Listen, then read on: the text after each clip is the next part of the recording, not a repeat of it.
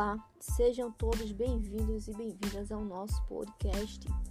Os componentes do grupo são Adriele, Ana Caroline, Elane Rafaele, Jamile, Keila Maria, Luísa, Madalena, Maria Cristina, Nathalie, Sara e Tamires.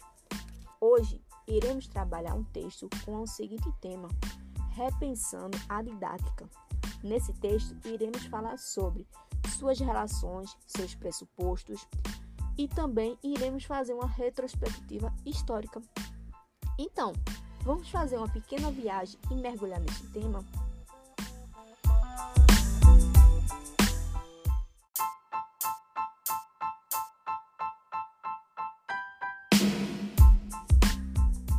Olá, meu nome é Adriele e o texto que nosso grupo vai falar hoje é Repensando a Didática.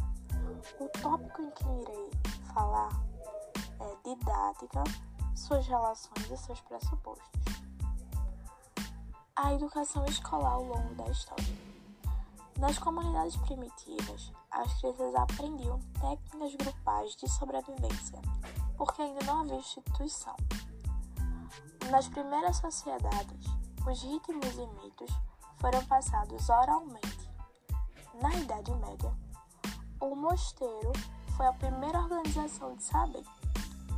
Na Prússia, surgiu a educação pública como obrigatória. No Brasil, em mil primeiros padres jesuítas chegaram ao Brasil. A escola, igreja e família possuem funções para estabelecer e desenvolver a sociedade. O trabalho de cada instituição não é restrito, é específico. A escola é um direito de todos. Para você, o que é a escola?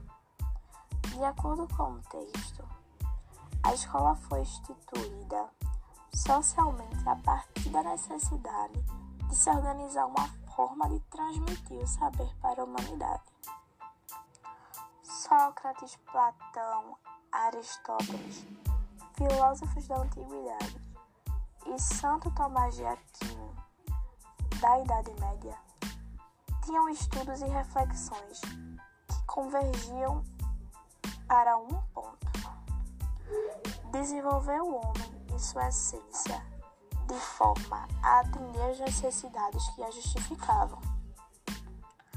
Para Platão, a educação deve proporcionar ao corpo, à alma, toda a perfeição, a beleza que são suscetíveis. Já Aristóteles acredita que a educação deve moldar a matéria com a energia do sentido contido na noção de forma humana. Santo Tomás de Aquino via a educação como uma atividade de virtude, da qual os dois potenciais se tornam realidade atual. Esses filósofos pedagogos definiram o homem através do ideal e moral. Aristóteles, uma forma de moldar a matéria. Tomás de Aquino, um ser que existe em potencial. Platão, que atribui à essência do homem um modelo ideal perfeito. Sendo considerados dogmas, seus princípios podem ser encontrados no livro Ratio dos Jesuítas e nas obras de Tomás de Aquino.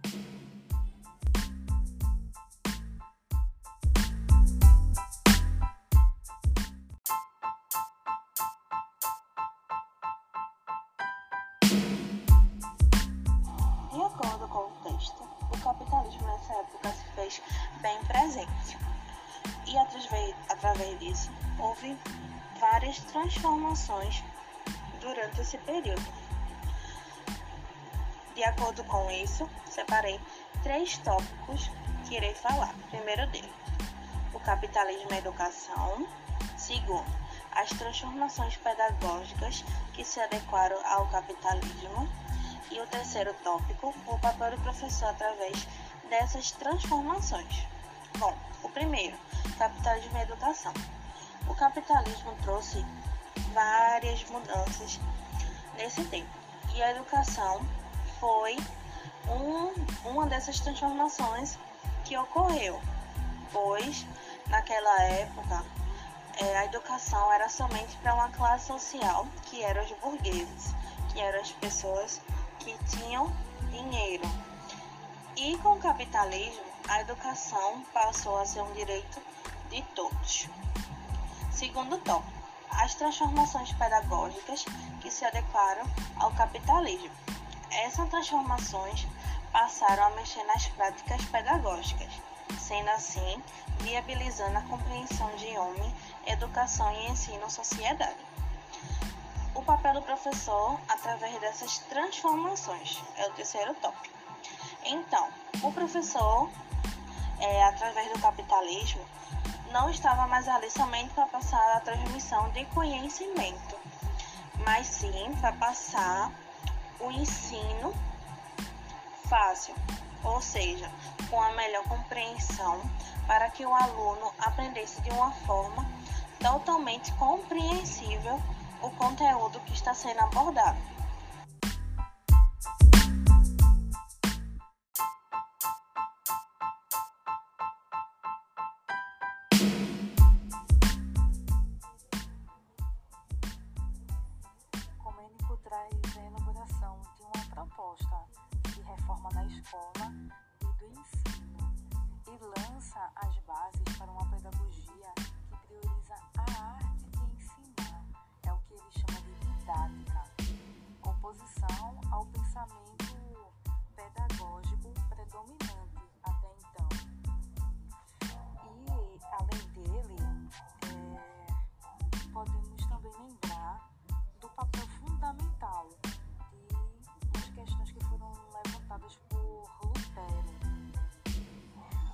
Sobre as finalidades e a metodologia do ensino que ainda atendiam a propostas de um mundo antigo, de um mundo anterior, desatualizado.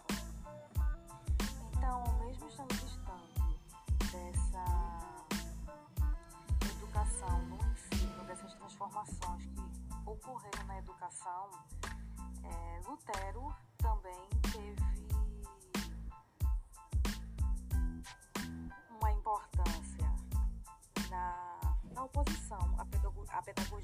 pedagogia ecolástica, que era predominante até então. É importante lembrar também que a escola não vivenciou apenas esses momentos renovadores, né? É, a gente não pode esquecer da campanha de Jesus, que foi fundada em 1540 com essa finalidade de lutar contra a difusão dessas ideias luteranas através do ensino do catolicismo. Outros teóricos também, né, como Rousseau, Pestalozzi, Froebel, é, eles também sintetizam nas suas teorias diferentes momentos históricos vivenciados.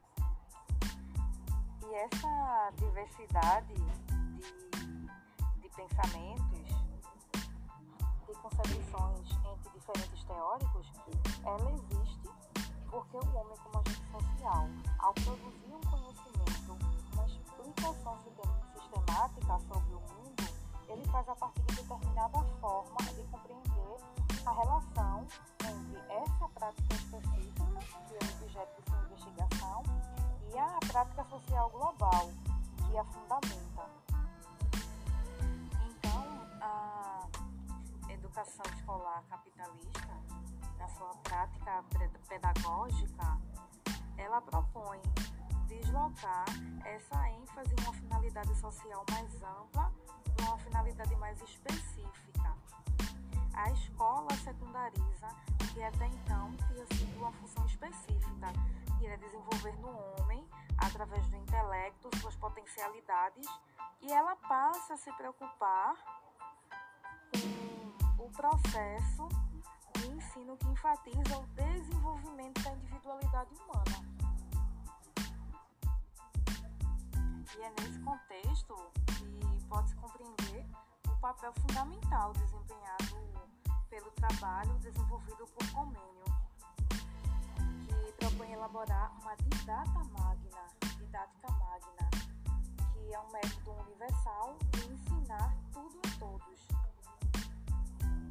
Então, a partir desse momento, a produção e a aquisição de conhecimento sobre didática, sobre a arte de ensinar, passa a ser necessária para a formação do professor.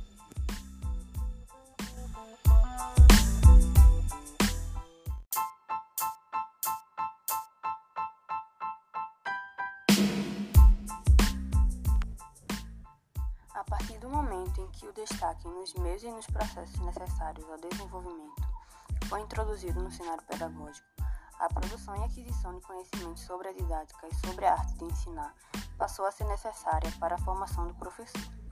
Assim, a didática se confirmou historicamente como um conteúdo que enfatiza a forma de se organizar o ensino, sendo a disciplina que trata dos meios do processo e das técnicas de ensino. Com isso, a didática ganhou importância na formação pedagógica, pois sugere formas de comportamento a serem adotadas no processo de ensino, ou seja, ela oferece formas variadas de ensinar e compreender a construção do ensino-aprendizagem, com o uso de distintas metodologias que decorrem do processo de ensino. Além disso, a didática está aberta a novas abordagens, conceitos e técnicas, caminhando com a evolução do conhecimento do homem. Não basta somente o professor ter domínio do conteúdo, mas gostar de ensinar e saber construir o conhecimento juntamente com o aluno de forma objetiva. Por meio do conhecimento da didática, o professor é capaz de definir com clareza os objetivos de cada aula, selecionar e organizar conteúdos de ensino, identificar os melhores métodos de ensino para cada conteúdo e público, organizar ambientes que facilitem a aprendizagem, utilizar as tecnologias a favor do ensino e avaliar o conhecimento de seus alunos.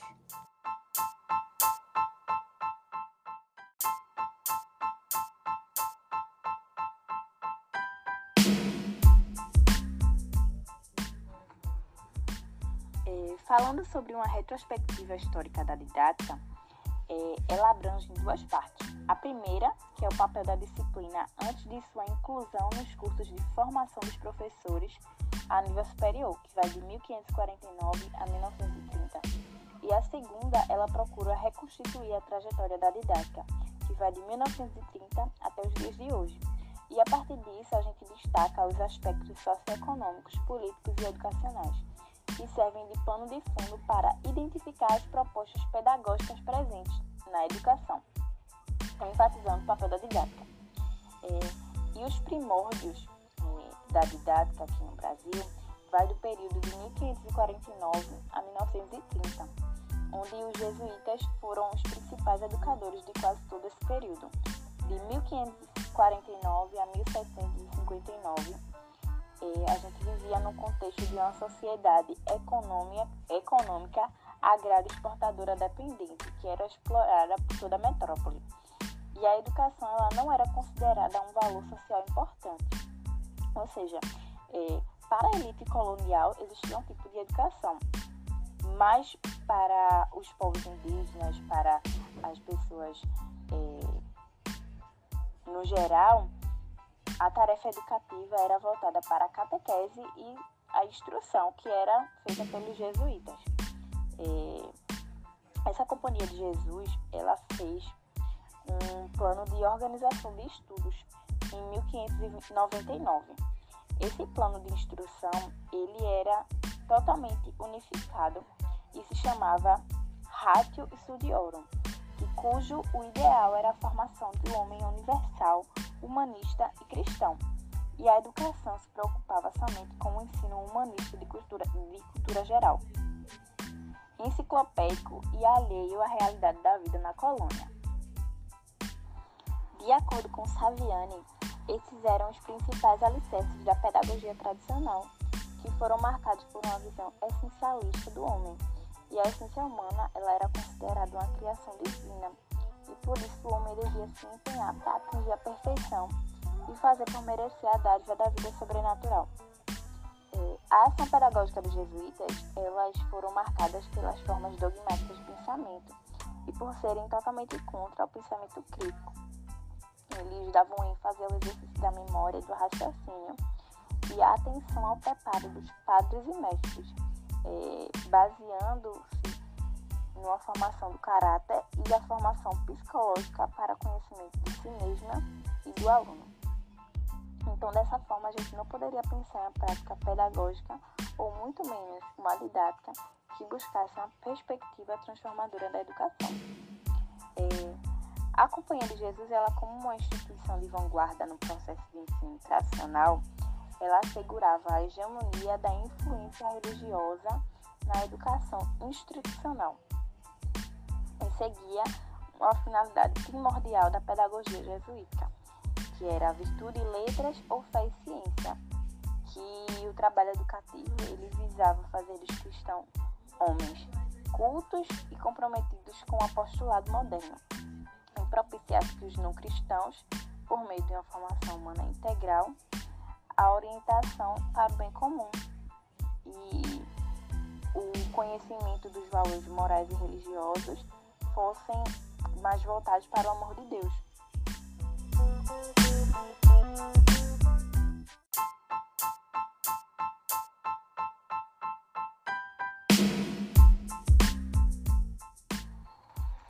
Boa noite, pessoal.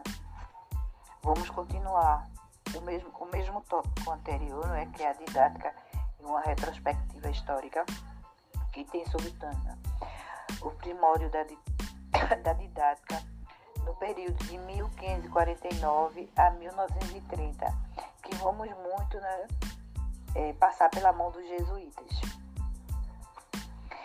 Então, assim, ele tinha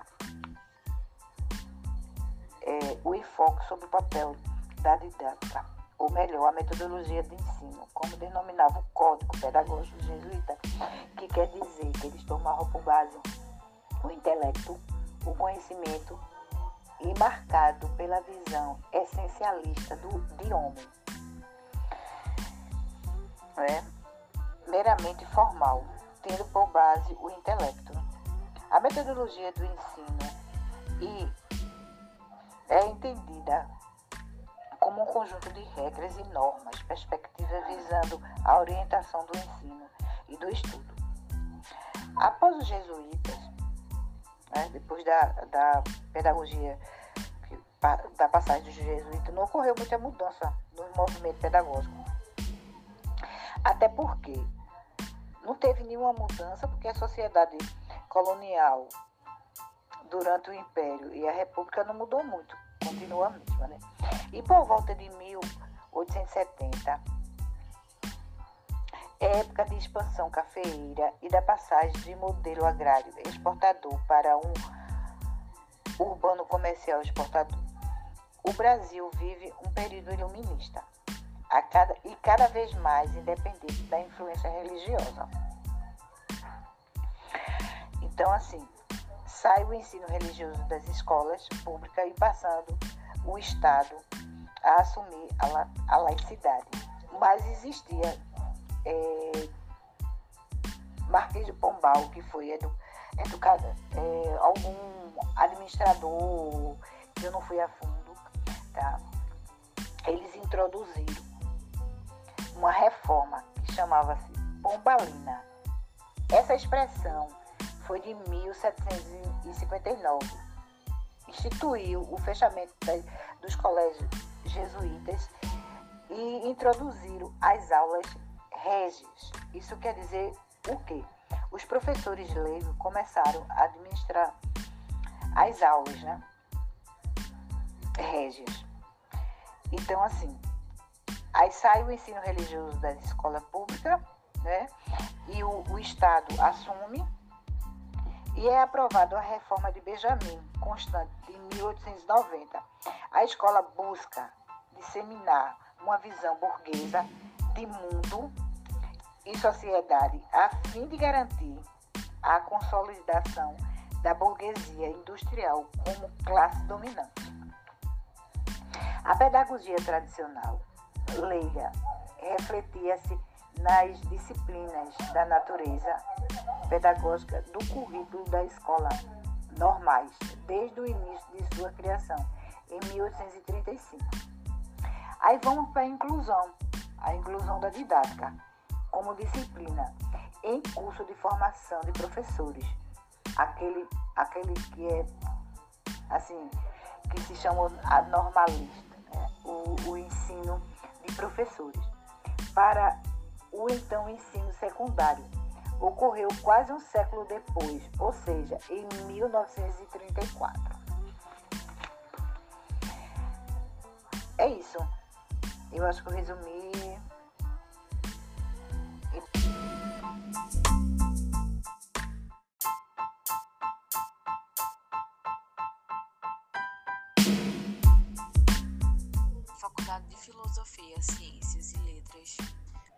Universidade de São Paulo foi o primeiro instituto de ensino superior que funcionou de acordo com o modelo Francisco Campos. A origem da didática como disciplina dos cursos de formação de professores a nível superior está vinculada à criação da referida faculdade em 1934, sabendo-se que a qualificação do magistério era colocado como ponto central para a renovação do ensino.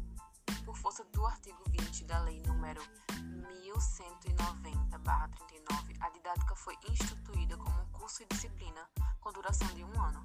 A legislação educacional foi introduzindo alterações para, em 1941, o curso de didática ser considerado um curso independente, realizado após o término do bacharelado. Em 1937, Vargas implanta o Estado Novo.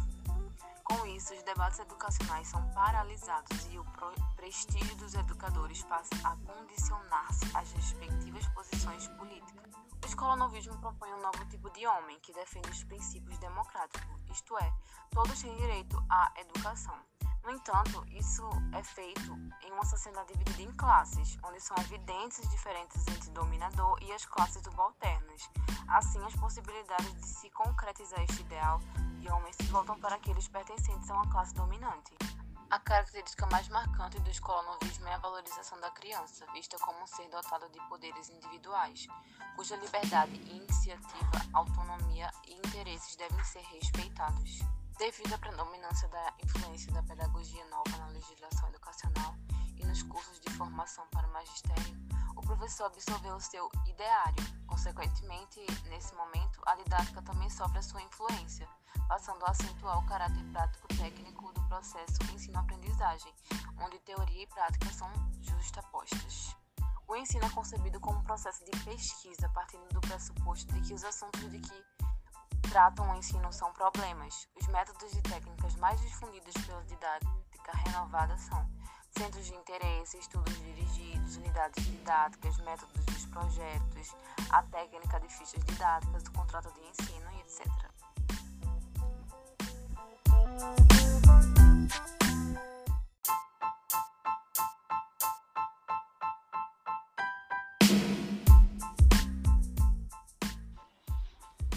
noite, é, meu nome é Jamília, eu vou falar sobre o período de 1945 a 1960, o predomínio das novas ideias e a didática.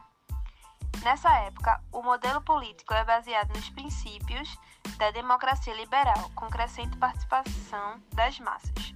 Em 1946, a didática perdeu seus qualificativos geral e especial e introduziu-se a prática do ensino sob a forma de estágio supervisionado. Entre 1948 a 1961, desenvolveu-se lutas ideológicas em torno da oposição entre escola particular e defensores da escola pública. As escolas católicas também se inseriram no movimento renovador, que é justamente aquele que defende que o professor deve estabelecer uma base de aprendizagem supervisionando e cuidando dos alunos e grupos que envolvem conhecimento. Dessa forma, cabe ao estudante aprender através de sua experiência, né, que é a parte central da prática. Esse método de pedagogia renovada contribuiu para o aprendizado fosse de forma autônoma, que torna o aprendiz apto a buscar e conquistar o saber, onde o aluno torna-se peça central do seu aprendizado. É, por força do convênio, né, celebrado entre MEC e Governo Federal de Minas Gerais, em missão de operações dos Estados Unidos, criou-se o PABAE, que é o Programa Americano Brasileiro de Auxílio do Ensino Elementar, que era voltado para o aperfeiçoamento dos professores do curso normal. Esses cursos começaram a ser introduzidos os princípios de uma tecnologia educacional importada dos Estados Unidos. E nessa fase também a didática se voltava para as variáveis do processo de ensino, sem considerar o contexto político social.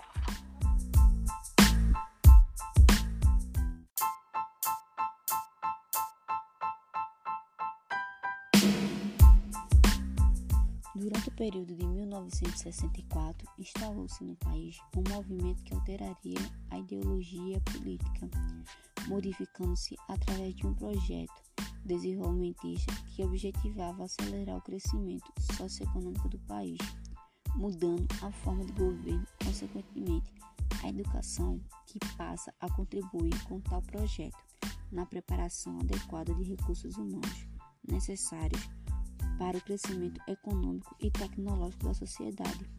Esse movimento é tratado como marco histórico, pois o período de 1960 e 1964 foi marcada pela pedagogia nova, que entra em crise e suas articulações passam a ser assumidas pelo grupo militar e tecnocrata. Essa pedagogia embasa-se na neutralidade científica, inspirando-se nos princípios da racionalidade, eficiência e didática produtividade. Nas escolas, instalou-se a divisão de trabalho sob a justificativa de produtividade. O sistema educacional era marcado pela influência dos acordos MEC-USAID, sustentando as reformas do ensino superior e do ensino médio. Além disso, pelas influências dos professores americanos, foi implantada a disciplina, currículos e programas pelo parecer 252/69 e resolução número 2/69 do Conselho Federal de Educação dos cursos de pedagogia, provocando a superposição de conteúdos da nova disciplina com a didática. A pedagogia tecnicista enfoca o papel da didática no desenvolvimento de uma alternativa não psicológica, trazendo uma perspectiva ingênua de neutralidade científica, tendo como preocupação básica e eficácia e eficiência do processo de ensino. Logo, os conteúdos dos cursos de didática passam a centrar-se na organização racional do processo de ensino, do planejamento didático formal e na elaboração de materiais institucionais. Nos livros didáticos descartáveis, o professor torna-se mero executor de projetos institucionais, de estratégias de ensino e de avaliação, desvinculando a teoria da prática. Vê-se então, neste período, a didática assumindo um discurso reprodutivista. Diante disso, a didática é questionada e surgem movimentos reivindicando sua revisão, apontando novos rumos.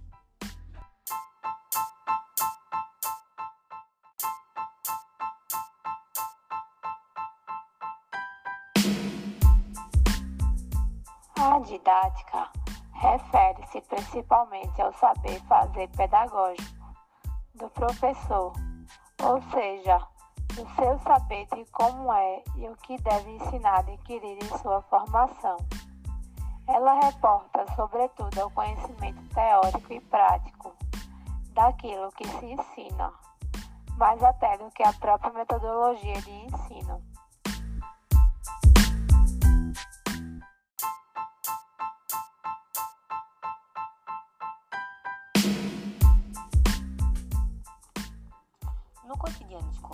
A autora afirma que os objetos propostos pelas instituições de ensino são pouco claros e dissociados da realidade social dos alunos. Em ambientes como esse, a avaliação não passa de um processo que visa avaliar quanto o aluno aprendeu e não o que ou como ele aprendeu. Um planejamento lançado da realidade social transfigura-se em atividade automática e burocracia do corpo docente, que em nada contribui para o aperfeiçoamento da prática pedagógica. O planejamento do ensino, uma das ferramentas das mais importantes que deve orientar o professor no seu dia a dia de sala de aula, visando melhorar a qualidade do trabalho do professor em sua prática pedagógica. O professor deve assumir uma postura pedagógica e social para que se adapte às demandas atuais. Em uma concepção transformadora, o planejamento escolar deve assumir uma postura crítica em relação à educação.